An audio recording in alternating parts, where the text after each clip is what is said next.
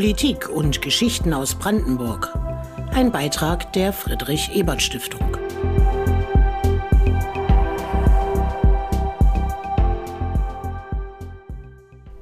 Es gibt Allianzen, die man nicht für möglich hält.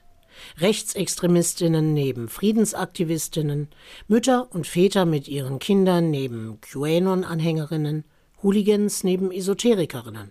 Science Fiction? Nein, ein kurzer Kameraschwenk auf sogenannte Querdenker-Demonstrationen in ganz Deutschland. Was passiert da seit etwa zwei Jahren? Wer demonstriert mit wem und vor allem gegen wen? Und was verbindet diese Menschen? Eine Online-Veranstaltung des Landesbüros Brandenburg der Friedrich Ebert Stiftung befasste sich genau damit.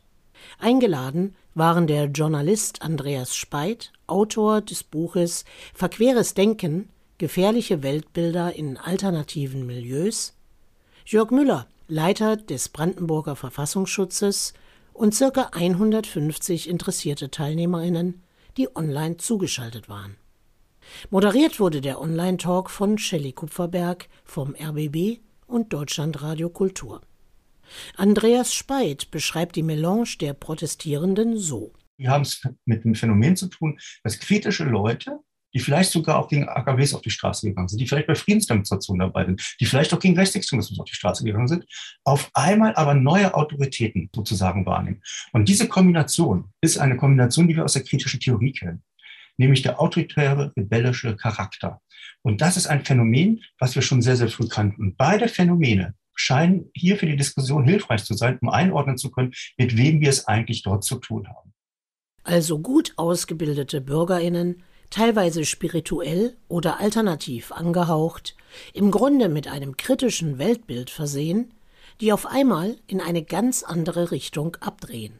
Sie glauben, in einer Diktatur zu leben, die ihnen Masken aufzwingt, und die Diktatoren heißen Merkel, jetzt Scholz, Corona und Bill Gates. Die Kritik an der Gesundheitspolitik mutiert zum Verschwörungsnarrativ mit einer antisemitischen Konnotation. Bestimmte soziale Medien wie Telegram wirken als Brandbeschleuniger. Und dabei darf man nicht vergessen, dass sich manche auch extrem radikalisieren es gab bereits einen Mord an einem Tankstellenmitarbeiter in Ida-Oberstein am 18. September 2021. Es gibt Namen und Anführer der sogenannten Querdenkerbewegung. Einer davon heißt Michael Ballweg. Dazu mehr von Andreas Speit. Querdenken hat tatsächlich mit Michael Ballweg dieses Label bekommen. Es hat vorher schon Hygieneproteste gegeben, aber mit ihm ist tatsächlich dieses Label entstanden, über das wir heute vor allem darüber reden, wobei ich auch gleich sagen muss, Querdenken hat als Netzwerk, als Struktur heute nicht mehr diese Wichtigkeit, wie sie anfänglich gehabt hatte bei der Organisierung des Protestes. Und Michael Ballweg ist für mich aber auch jemand, wo ich nochmal diesen Habitus zwischen bürgerlich und alternativ darstellen möchte. Vielleicht haben einige von Ihnen mitbekommen, er ist Unternehmer und er wollte eigentlich, bevor die Pandemie losging, ein Jahr eine Auszeit nehmen und nach Asien reisen, um seine Yoga-Qualitäten zu verbessern. Am 18. April 2020 organisierte Ballweg die erste Demonstration in Stuttgart. Vier Monate später, am 1. August 2020, gingen mehrere hunderttausend Menschen am sogenannten Tag der Freiheit in Berlin auf die Straße. Aber auch die Ärzte für Aufklärung, wie sie sich selbst bezeichnen, um den Populisten und Produzenten von Fake News Heiko Schöning heizen die Ressentiments kräftig an. Ein weiterer, sehr prominenter Vertreter der QAnon-Bewegung in Deutschland ist der Musiker Xavier Naidu. Naidus politischer Werdegang macht nachdenklich, wie Andreas Speit ausführt. Mich schockiert hier, wenn ich das so sagen darf, noch etwas anderes. Xavier Naidu ist schon länger mal mit sage ich mal, reichsideologischen Formulierungen aufgefallen. Er ist auch schon mal bei diesen sogenannten Montagsfriedensdemonstrationen gewesen. Xavier Naidu hat in den 90er Jahren wegen den massiven Brandanschlägen ein Rap-Projekt Brothers Keepers gegründet und sich stark gegen Rechtsextremismus und Rassismus positioniert. Und er macht heute mit Hannes Ostendorf zusammen Musik. Hannes Ostendorf ist einer der bekanntesten Rechtsrockstars in der Bundesrepublik. Er ist der Sänger der Band Kategorie C und ist übrigens auch verurteilt wegen eines Brandanschlages. Wie ist die Situation um die Querdenkerbewegung in Brandenburg? Im Flächenland Brandenburg gibt es andere Strukturen als im Westen der Republik. Jörg Müller, Leiter des Verfassungsschutzes Brandenburg, beschreibt, wie die Lage hier ist. Aber es ist schon eben so, dass bei uns die Standardakteure, da will ich ausdrücklich den Verdachtsfall AfD nennen, den wir als Beobachtungsobjekt ja auch erklärt haben, ich will Zukunft Heimat nennen, ein sehr etablierter rechtsextremistischer und zwar erwiesen rechtsextremistischer Verein im Süden des Landes. Wir haben aber auch die jungen Nationalisten, die Jugendorganisation der NPD. Wir haben vor allen Dingen den dritten Weg und äh, wir haben auch andere extremistische Akteure, die hier etwas früher die Themen besetzt haben und eben auch die Aktiven beim Organisieren der Veranstaltung waren und was eben auch vor allen Dingen das Aktivierungspotenzial, weil das ist ja, glaube ich, das Interessante. Wo kommt dieses enorme enorme Aktivierungspotenzial her. Das ähnelt dem schon sehr. Es gibt eine ganze Menge Parallelen, aber es gibt eben auch Akteure, die auf ihre etablierten Netzwerke zurückgegriffen haben und die Themen besetzt haben. Und RechtsextremistInnen in Brandenburg verstecken sich nicht hinter bürgerlichen Milieus, sondern treten ganz klar erkennbar auf und rufen zum Umsturz auf. Durch die Debatte um die Impfpflicht fasste die Szene um den rechten Publizisten Jürgen Elsässer richtig Fuß und kann gerade in Sachsen auch sehr schnell sehr viele Anhänger mobilisieren. Doch was macht diese Bewegungen aus? Was ist das Verbindende? Welche Ideologie schweißt sie zusammen? Und wie findet sie ihren Weg in die Mitte der Gesellschaft? Jörg Müller beobachtet die Strahlkraft, die von der rechten Szene ausgeht, sehr genau.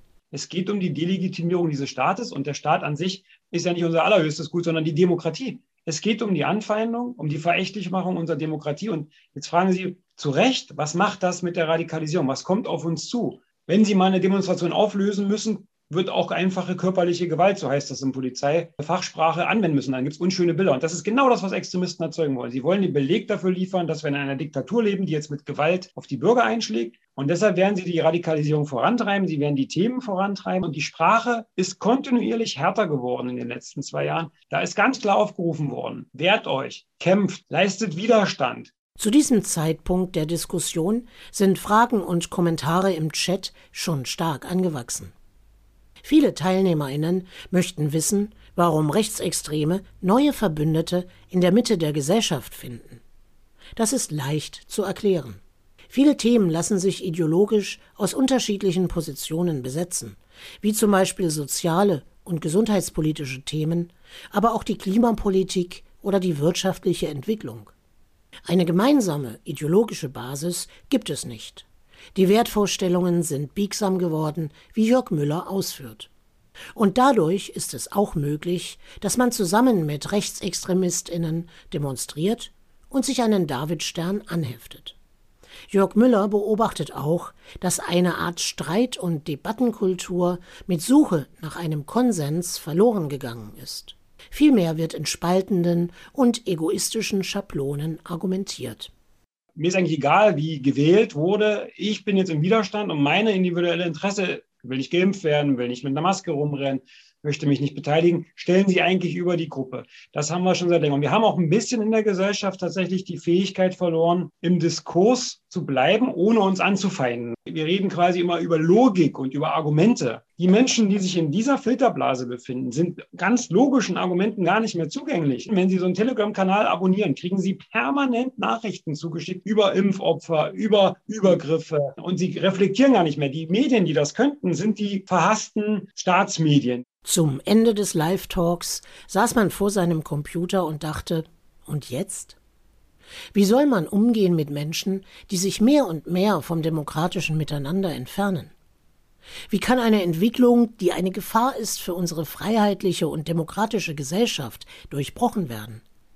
Die Situation ist nicht ganz so düster, wie sie auf den ersten Moment zu sein scheint. Unsere Demokratie ist wehrhaft. Und Andreas Speit und Jörg Müller haben Antworten. Zuerst Jörg Müller aus Sicht eines Verfassungsschützers. Wir müssen den Kindern wieder beibringen, wie man Fake News von wahren Nachrichten unterscheidet. Wir müssen dekonstruieren und rekonstruieren mal lernen. Wie erfahren wir, was ist eigentlich die wirkliche Nachricht? In der Impf- und in der Corona-Krise war ein großer Teil überhaupt nicht wahrheitsfundiert und Basiswissen der Medizin. Und ganz richtig beschrieben ist, dass nach der Corona-Krise die nächste große Frage, wie geht es mit dem Extremismus weiter, sich schon abzeichnet. Es wird ganz klar wirtschaftliche Verwerfungen geben. Es wird ganz klar zu Umverteilungen kommen. Es wird die Debatte geführt werden von unserer jungen Generation, die sagen, ihr vernichtet gerade unseren Planeten. Wie wird damit umgegangen? Und ich glaube, da ist es wichtig, dass wir als Verfassungsschutz erstens aufklären über das, was wir sehen. Und wir müssen vor allen Dingen in den großen Sektoren, in Bildung beispielsweise, die Kinder lernen heutzutage rechnen, Lesen und Schreiben. Es gibt kein eigenes Fach für Medienkompetenz. Ich glaube, es ist an der Zeit, ein eigenes Fach für Medienkompetenz einzurichten. Und Jörg Müller mahnte auch an, dass der Verfassungsschutz in die staatlichen Reihen blicken sollte, also in die Richterämter, in die Polizei und andere Institutionen, ob hier Probleme mit der Einhaltung der freiheitlich-demokratischen Grundordnung bestehen. Andreas Speit nennt Bildung einen sehr wichtigen Faktor, aber er geht noch weiter.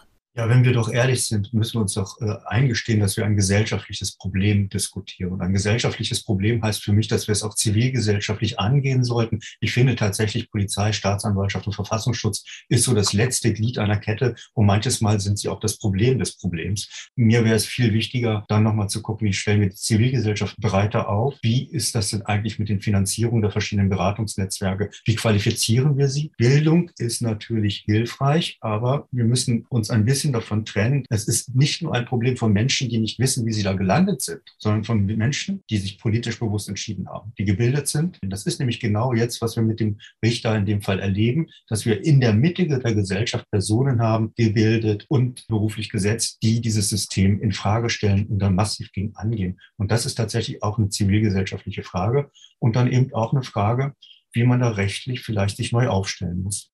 Noch sei die Spaltung der Gesellschaft nicht vollzogen, aber es wird aus Sicht des Verfassungsschutzes eine deutliche Abspaltung großer Teile beobachtet. Menschen, die sich mit der Querdenkerbewegung assoziieren, haben ein Defizit. Sie setzen ihre individuellen Interessen über die der Gemeinschaft. Vielleicht kann man hier andocken und zeigen, dass die Welt kein Produkt von Egomanen ist, sondern nur durch Dialog funktioniert und bewahrt werden kann. Ein ehrgeiziges Ziel, aber kein unmögliches. Der Live-Talk der Friedrich-Ebert-Stiftung Brandenburg hat schon mal einen Anfang gemacht. Und er wird fortgeführt. Politik und Geschichten aus Brandenburg ein Beitrag der Friedrich Ebert Stiftung.